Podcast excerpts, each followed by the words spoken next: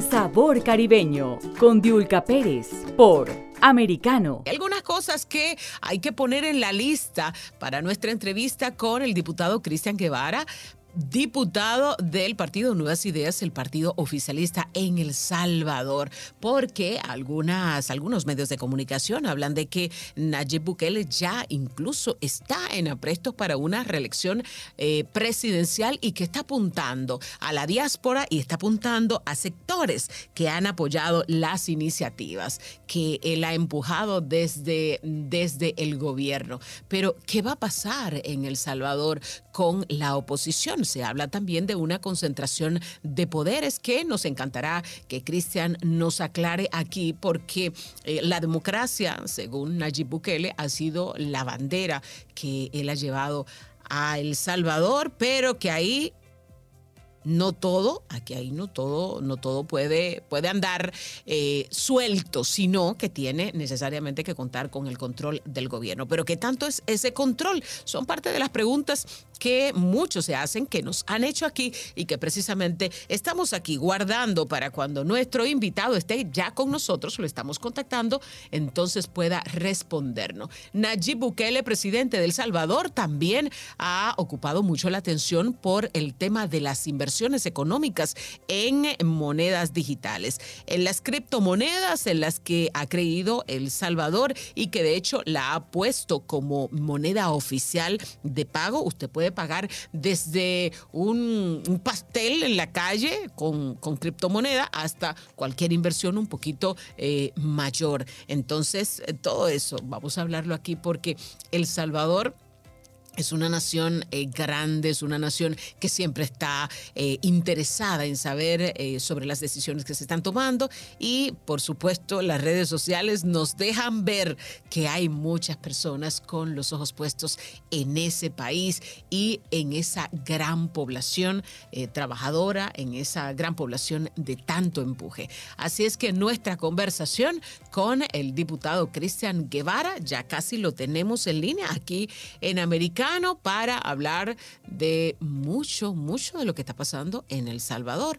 y, eh, por supuesto, ese país no escapa a las consecuencias económicas que ha generado el COVID-19, que ha generado la guerra entre Rusia y Ucrania. Y como todos los países de América Latina, todos los países eh, que van o aspiran a entrar en las vías de desarrollo, están tomando medidas para poder sostener sus economías en lo que pasa este este ciclón económico que está eh, poniendo contra la pared a muchas naciones en el mundo. Vamos a ver producción, si ya tenemos a Cristian Guevara aquí en la línea desde el Salvador. Pues vamos a una pausa, vamos a una pausa y regresamos enseguida. Dejamos esos temas ahí. Si usted tiene otros temas, por supuesto, ahí tiene nuestras redes sociales para compartirlo.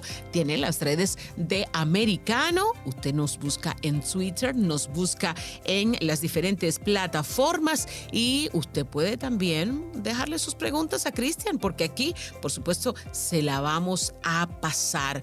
Eh, usted puede escribirnos en redes sociales, también me puede taguear a mí Diulca Pérez TV. Ahí estamos en las redes sociales. Haga sus preguntas. Ya veo que muchísima gente nos ha seguido desde El Salvador. Eh, bueno, desde la entrevista con Héctor Silva, que también de eso, de eso vamos a hablar con Cristian Guevara. Hola. Así es, que, Vamos a ver, ya tenemos producción, ya tenemos a Cristian. Perfecto, qué bueno, qué bueno que ya logramos contactar al diputado Cristian Guevara, diputado del Partido Nuevas Ideas, Partido Oficialista de El Salvador. Cristian, gracias por estar con nosotros. Bienvenido, americano. Hola, buenos días, ¿qué tal? Disculpen ahí, costó un poco conectarnos. No, pero es, es un placer, Cristian. Lo esperábamos desde hace mucho porque, eh, y quiero comenzar con esto porque pareciera que la intensidad, eh, sobre todo mediática en El Salvador, está bastante, bastante alta. Y eh, vimos en una entrevista que le hicimos a Héctor Silva, que hizo pronunciamientos aquí en Americano, que provocó mucha reacción de la gente en El Salvador. ¿Qué tanta tolerancia hay a la información, a la libertad de expresión, a la participación de los oficialistas y la oposición? Eh, eh, eh, puntualmente, ¿qué está pasando en el ambiente político en El Salvador? Bueno, no sé cuál de todos los Héctor Silva salió, porque todo, toda esa familia ha vivido de la política tradicional siempre. Entonces está, estuvo el abuelo que ya falleció, está el papá, que por cierto tiene también vínculos con el crimen organizado, y está el hijo, está el nieto sería, que también ahora vive de la política, es decir, es toda una tradición familiar, también ha vivido su mamá, su hermana, sus tías, es una familia que tradicional vive, pero si habla de Ulca contigo es porque hay libertad de expresión. Yo incluso coordiné, esta entrevista, coordiné esta entrevista contigo y yo no me acuerdo o creo que nadie de mi equipo te haya condicionado algún tema. Es decir, aquí Absolutamente. Aquí hay total libertad de expresión. Bueno, vemos que todos los días salen periódicos de la oposición totalmente sesgados, con noticias sesgadas, pero es la gente la que decide qué medio consume y qué no. Aquí hay libertad de prensa y libertad de expresión, que son dos, dos cosas distintas. Por cierto, te cuento que yo soy periodista.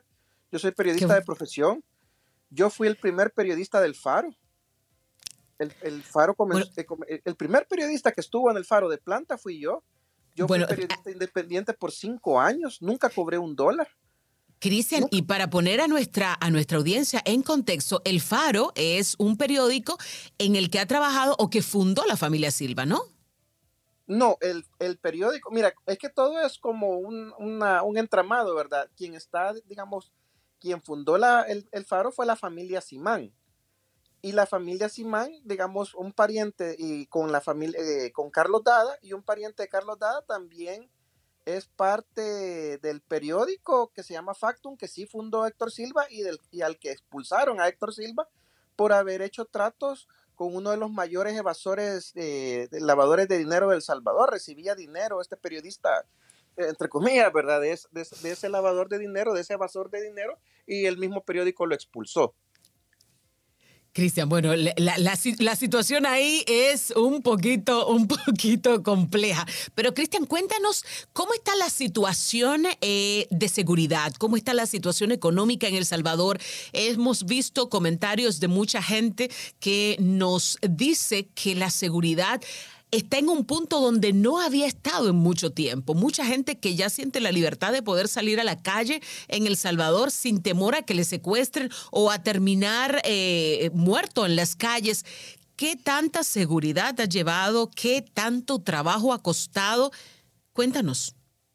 Yulka, nosotros hemos pasado de tener 16, 20 muertos al día, que era lo cotidiano, que era lo normal para los salvadoreños, 16 familias en luto y son cifras que cualquiera puede verificar, a tener, no estoy seguro si tres o cuatro en el mes de julio. Es decir, los homicidios han pasado a, bajas históricas.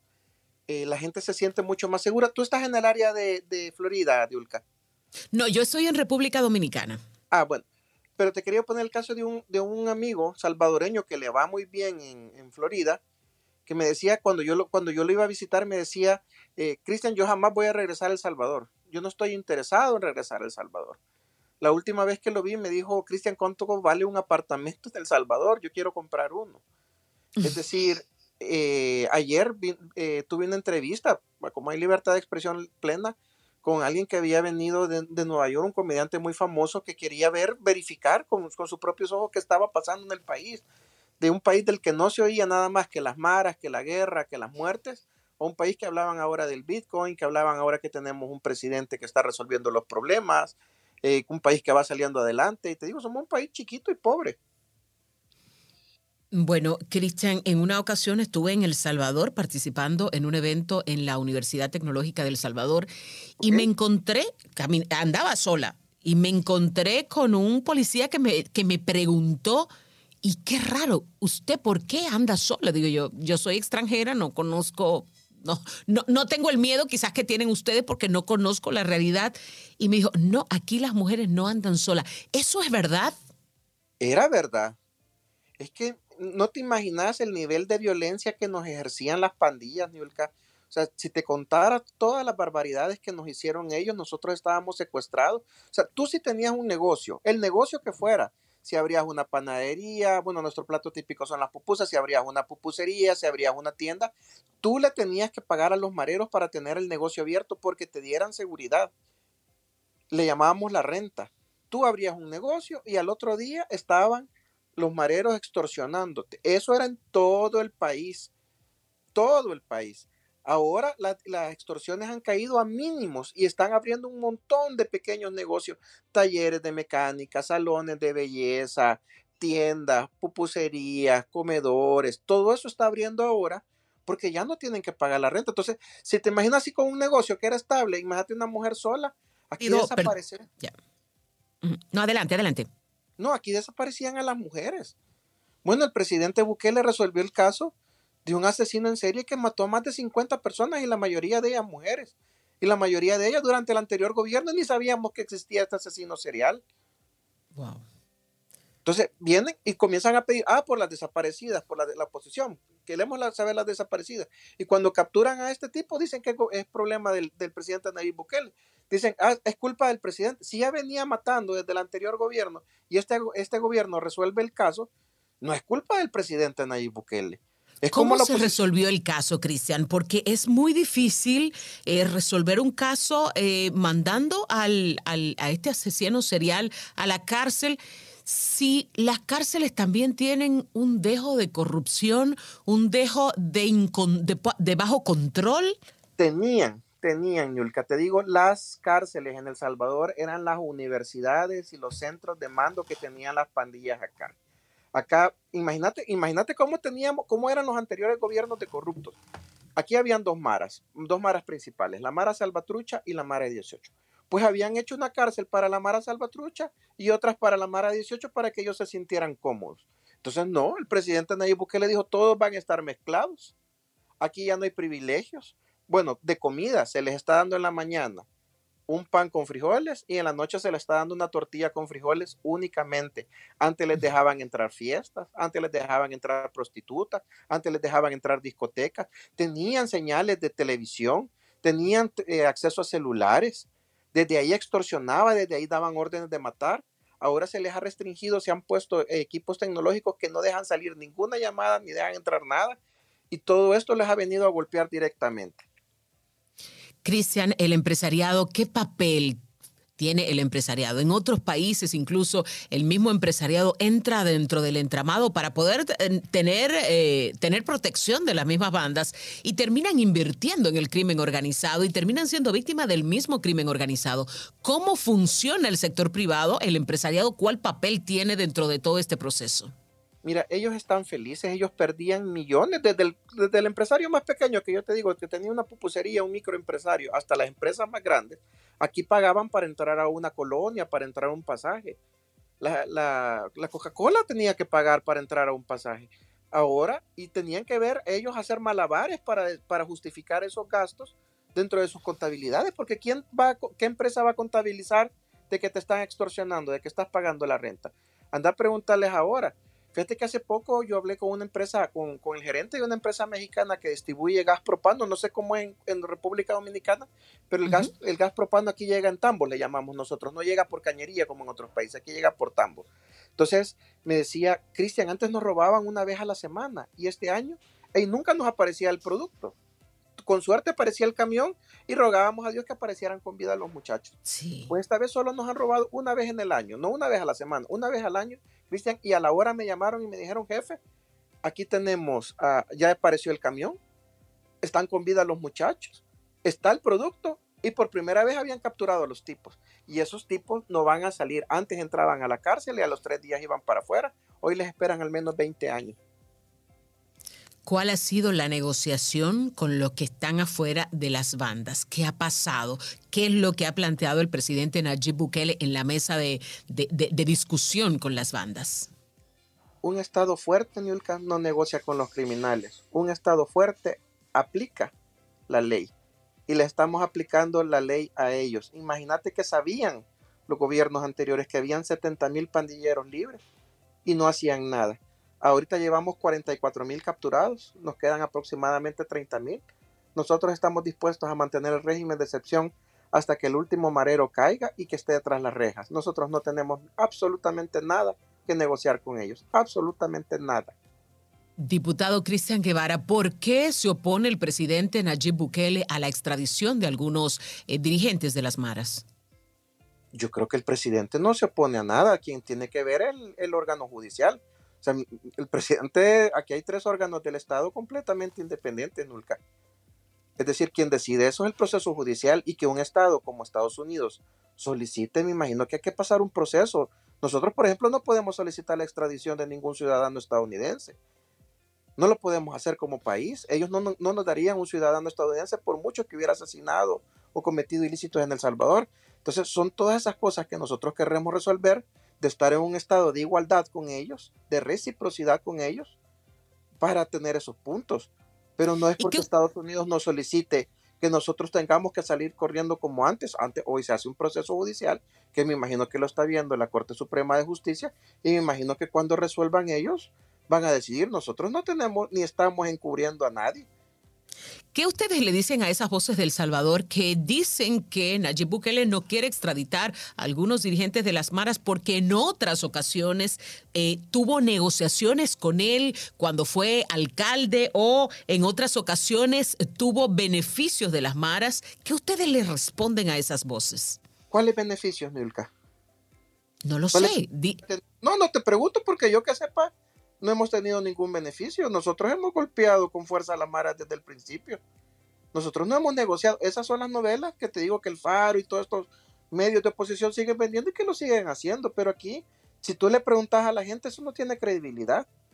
La gente está... Nayib Bukele no tiene ninguna deuda, no tiene ningún compromiso con las maras y por eso, y por eso tiene la libertad de actuar no solamente encarcelar, encarcelándolo, sino también firmando en caso de que la Corte Suprema eh, apruebe la extradición, firmándola para que enseguida se lo lleven hacia Estados Unidos.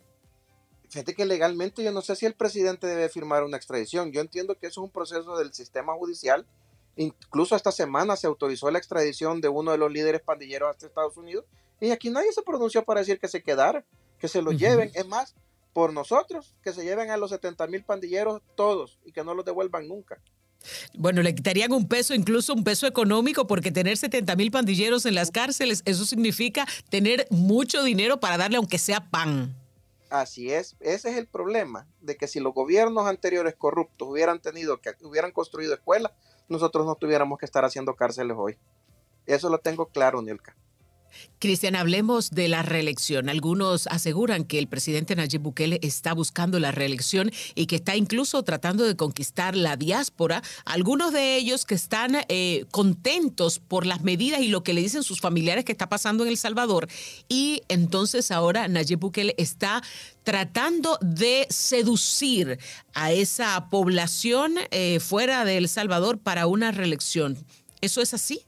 Es al contrario, es la gente la que pide que sigan Nayib Bukele. Mira, aquí los niveles de... Yo nunca había visto un fenómeno político así, ni aquí ni en Latinoamérica, creo yo. Aquí a tres años de gobierno, el presidente Nayib Bukele, nueve de cada diez salvadoreños que vive adentro del Salvador lo apoya. Nueve de cada diez. O sea, un 90% de aprobación.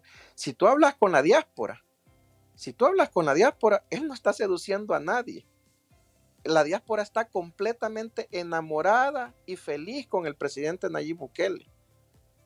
Pero si aquí es el 90% de aprobación, en la diáspora será el 98, el 99% de aprobación. Y el que vos tenés que entender que esa gente salió por la falta de oportunidades que tenía el país. Salió huyendo, muy probablemente de las maras. Salió huyendo y a veces el miedo. salió huyendo de la guerra, salió huyendo de la pobreza, salió, salió, salió huyendo porque le cerraron el negocio a los mareros. Entonces, el mayor sueño de ellos es regresar al país, volver al país, pasar sus últimos años en el país. Entonces, para eso necesitamos terminar de cambiar El Salvador. Y eso es lo que ellos quieren. Te digo, el, presidente Nayib Bukele no está seduciendo absolutamente a nadie. La gente está firmemente convencida y conectada con él. Cristian, la decisión del presidente Nayib Bukele de invertir en eh, monedas digitales, de invertir en Bitcoin, ¿ha sido una decisión exclusiva del presidente Nayib Bukele o ha sido una decisión que ha discutido con eh, sus compañeros del Partido Nuevas Ideas o con algunos expertos, asesores del gobierno? Bueno, nosotros tenemos diputados jóvenes especialistas en el tema de Bitcoin Me gustaría que hablaras con William Soriano, por ejemplo, que es un especialista en el tema Bitcoin, con Dania González, que es un, especial, un especialista en el tema Bitcoin. Bueno, yo aunque te dije que era, que era periodista y que había estudiado periodismo, yo vengo también del mundo de la tecnología como tal. Y cuando vos ves los modelos de negocio, Nilka, que están pasando en el mundo, fíjate Airbnb. Airbnb es la mayor cadena de, hospedaje en el mundo. ¿Y cuántos hoteles tiene? Ni uno. Y le ganó a la cadena Hilton que tiene 100 años. Uber es la mayor, empresa de transporte del mundo y no tiene ningún taxi. Facebook es la mayor productora de contenido del mundo y no tiene ningún redactor. Entonces, cuando vos ves que los modelos de negocio han cambiado, vos decís, yo tengo que estar ahí. Nosotros no somos un país que tiene recursos naturales. Somos un país pequeño, empobrecido por la corrupción. Y hemos decidido apostar por eso porque vemos que es un modelo de negocio en el que podemos atraer inversionistas y cambiar el destino económico de nuestro país, ya no depender de la agricultura como hacíamos antes, o de las maquilas. ¿Tú sabes cuánto es el salario de un salvadoreño en una maquila? 300 dólares al mes. Con eso no vamos a, a salir adelante ninguna familia. ¿Y cómo ha respondido la población? Porque hay que partir también, Cristian, de que muchas de las poblaciones de El Salvador no tienen un nivel educativo, ni siquiera medio que le permita manejar eh, tanto dispositivos electrónicos de, tecnología muy avanzada como esta misma, estas mismas transacciones electrónicas. Pues fíjate que primero estamos cambiando invirtiendo en la infancia de este país para cerrar la brecha digital le hemos dado computadora a todos los niños del Salvador y computadoras de calidad, buenísima, como la que tú le comprarías a tu hijo. De esa misma calidad se le hemos dado a todos los niños del país, pero a todos, todos, todos. O sea, hemos cumplido el sueño de un niño, una computadora o una tablet también de alta calidad, de marca reconocida, a todos los niños. Y el seguimiento educativo a eso, porque hay muchos países donde le han entregado dispositivos a los niños y los niños están jugando todos los, todos los planes de educación se hacen ahora a través de ahí. Incluso en la última plenaria cambiamos porque hay, hay, hay lugares donde no había acceso al Internet y hemos hecho que se ha abierto el mercado para que cualquier empresa pueda entrar donde no haya cobertura y pueda poner una antena y así los niños tengan cobertura de Internet. Eso lo estamos, estamos cambiando todo el, espectro eh, tecnológico del país. Estamos consiguiendo o buscando o dando becas en blockchain, en programación blockchain, en fintech. Estamos dándole todas las herramientas. Solo la semana pasada, por ejemplo, eh, de Harvard Trade Capacitation nos dieron 2.000 becas para jóvenes que valen 3 millones de dólares y así estamos cambiando poco a poco el futuro del país. Pero el tema no solo es la población salvadoreña, es atraer a los inversionistas. Eso es lo más importante. Eso es lo más importante. Más que hacer las transacciones que, que son importantes, porque nos ahorramos, bueno, como tenemos somos 9 millones de salvadoreños, 6 millones adentro y 3 millones que están en cualquier otro lado del mundo, ellos envían muchísimas remesas y este país ha subsistido por mucho por las remesas. Entonces, muchas de estas transacciones se las quedaban los bancos, incluyendo una de las familias fundadoras del periódico El Faro, que ahí está involucrada esa familia también. Entonces, es, eh, con, la Chivo Wallet ya no estamos pagando esas transacciones y ese dinero va a cuidar el bolsillo de la familia salvadoreña. Ese es el primer beneficio. Y con lo otro, como te digo, estamos atrayendo inversionistas, gente que jamás, bueno, una vez me gustó alguien que dijo, yo ni en mis sueños más locos hubiera pensado en venir a El Salvador. Me imagino, Cristian, que muchos de esos inversionistas también son salvadoreños que han progresado en otros países y que la tierra siempre llama, la tierra siempre duele. Siempre la gente tiene la esperanza de volver al lugar que le vio nacer. Cristian, gracias, gracias por esta conversación y una conversación que nos deja también esperanzados porque al final de cuentas todos queremos que los países tengan oportunidad de crecer y que sobre todo tengan seguridad y eso les va a permitir salir a la calle con libertad y hacer lo que tienen que hacer para avanzar. Cristian Guevara, diputado del Partido Nuevas Ideas del Salvador, gracias por estar con nosotros. Queda pendiente la conversación con los expertos en Bitcoin del Salvador. Cuando quieran, cuando quieran. Sabor caribeño con Diulca Pérez por Americano. De lunes a viernes a las 9 a.m. Este, 8 Centro, 6 Pacífico.